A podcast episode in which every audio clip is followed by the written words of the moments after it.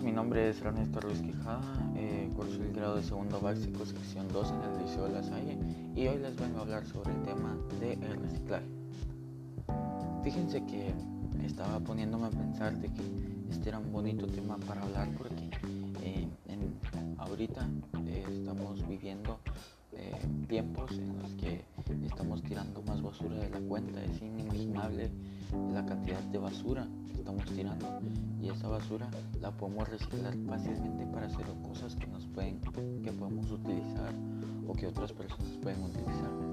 Por ejemplo estaba poniendo a pensar que a veces tenemos calcetines viejos por casa que tal vez tienen un hoyo se estiran los elásticos no sé que podemos fácilmente con ojos locos foamy podemos hacer fácilmente una marioneta. También con cartón que tengamos en la casa, pintura, podemos hacer un teatro y, hacer felices a muchas familias, niños, adultos, eh, entre otros. También les quería hablar sobre las consecuencias que nos está trayendo al tirar mucha basura, porque en, en este momento hay tanta basura produciendo todavía más calor. La capa de ozono se está rompiendo. En lugares como Uruguay el, clima varía mucho porque está rota la capa de ozono, entonces ellos reciben mucho calor y mucho frío y esto es a consecuencia de la basura que tiramos.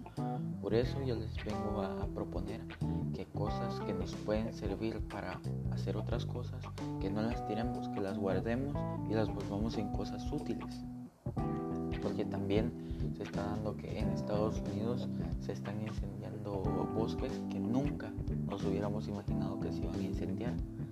También los polos norte y sur se están empezando a descongelar. Eso es muy malo.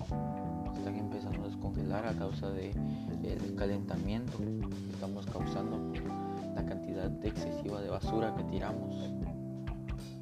Esto es como, por ejemplo, ya yéndonos a cosas más grandes, por ejemplo, en los talleres guardan muchas piezas de carros que después tiran a, la calle, a la basura, que con esas piezas de basura bien podrían hacer alguna escultura, cosas que a mucha gente les llamaría la atención.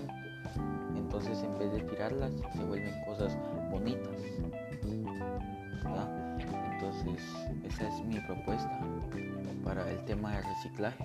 Espero les haya gustado, espero que los pongan en práctica porque todavía estamos a tiempo de cambiar, todavía tenemos tiempo para, para revertir el daño que le estamos haciendo al medio ambiente y que pasen un feliz fin de semana. Gracias.